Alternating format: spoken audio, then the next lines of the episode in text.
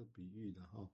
但是大家也可以想想看，这个事情就是当然并不要真的做到，谁做得到呢？也不知道啊，也不知道。哦，但是我们总知道那不是那么容易的事情。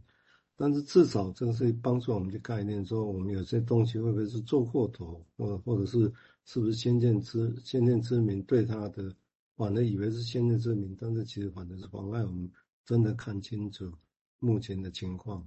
哦，但是这两个比喻，我相信大家还是不太一样。我再说明一下，让大家想一下，也就是说，禁止或者是像这几个没有欲望，我们只是让他知道他看到他自己。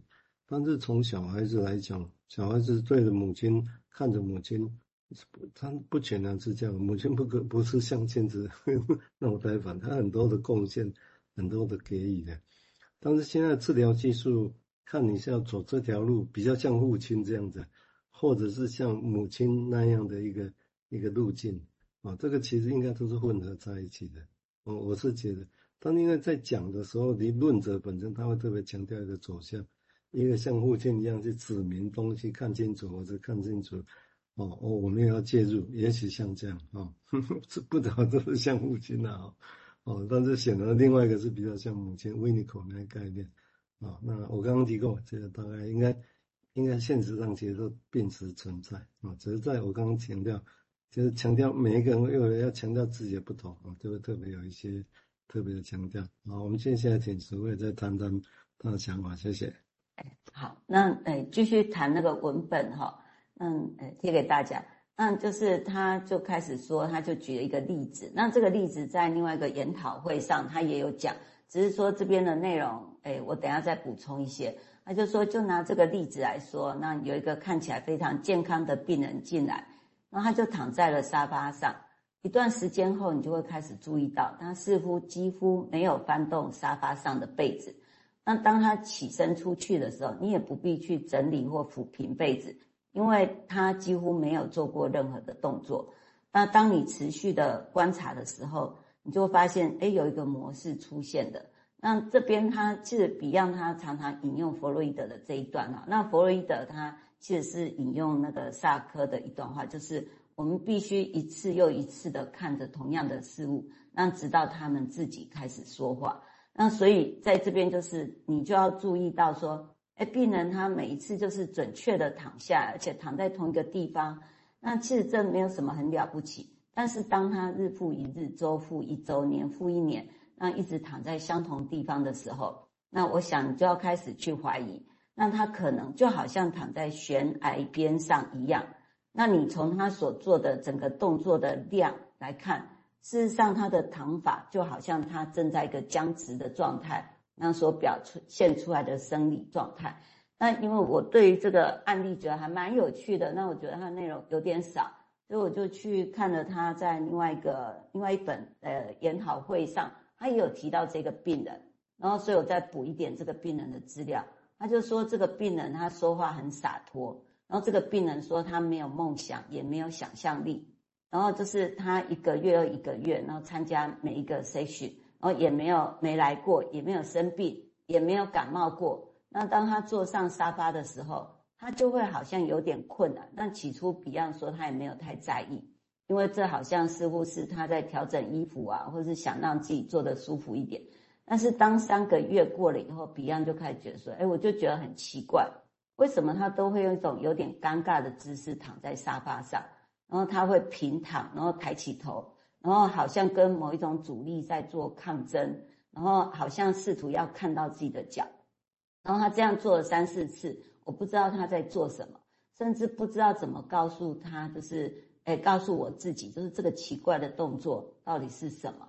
然后，但是这个病人就是这么的合作，这么的理性啊。但是因为 Beyond 说我的消息也很灵通，哎，他就说这个病人说他每一晚只睡一两个小时，然后每一周工作七天，每天工作十六个小时。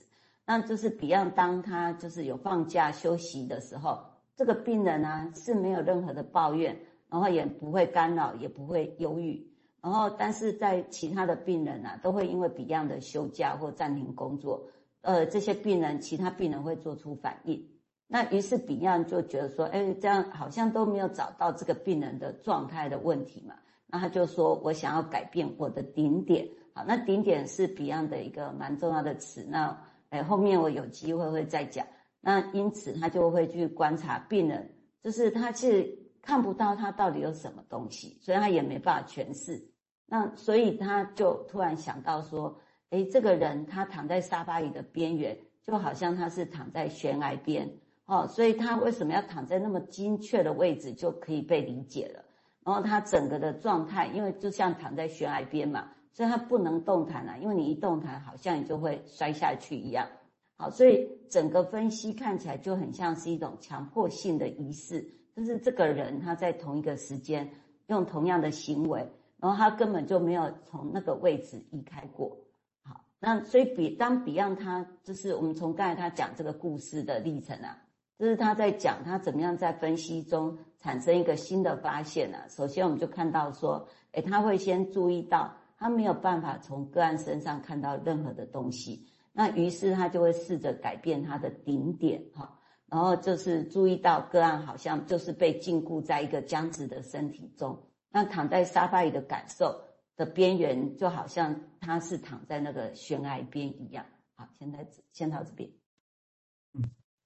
那讲的顶点当然有点像他用，因为他早年在讲那 transformation 的时候，其实是比较转型。我们一般以为用抽象式的概念，但是他一开始用的时候是数学的模式啊，譬如说像一个三角形，那三角形会有顶点嘛，对不对？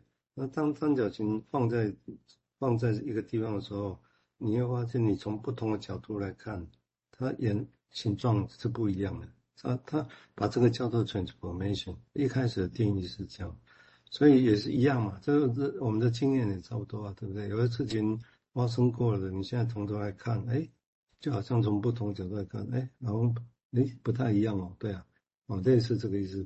他把这个过程叫做 transformation，这是一开始的他的一个说法哦。对 Beyond 来讲，那这个地方当然会涉及到一个是。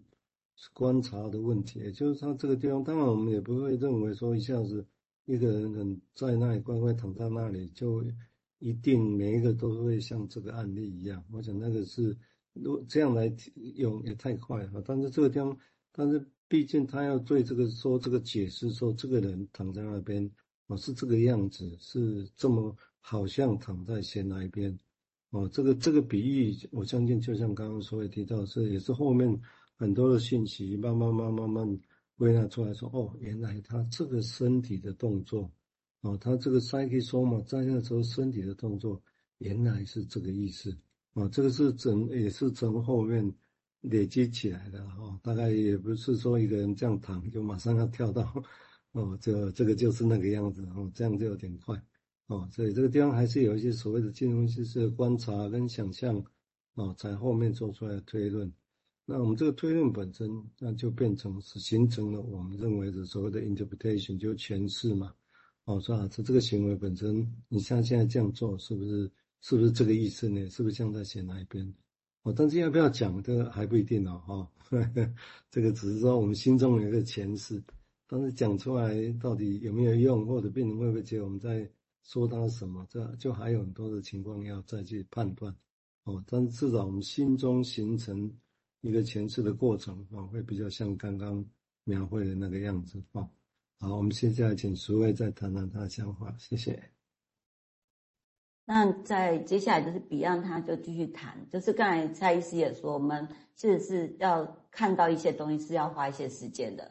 那 Beyond 他的确这样讲哈，就是在你看到这样的一个点之前，是需要花相当长的时间。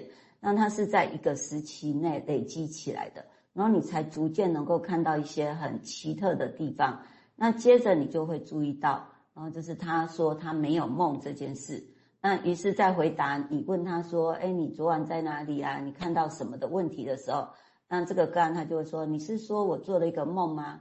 然后这个个案就会说出来的东西就非常像你很熟悉的一种事实，然后你就开始会去想。这个人是在我习惯于认为的意识和无意识之间的某个地方，那我认为他是对的，他没有在做梦。但是当他说他没有想象力的时候，我觉得他也是对的。那不管是他在告诉我事实，还是告诉我所谓的梦，那他们都是同一回事。那就是这个人所表现的都是一种精神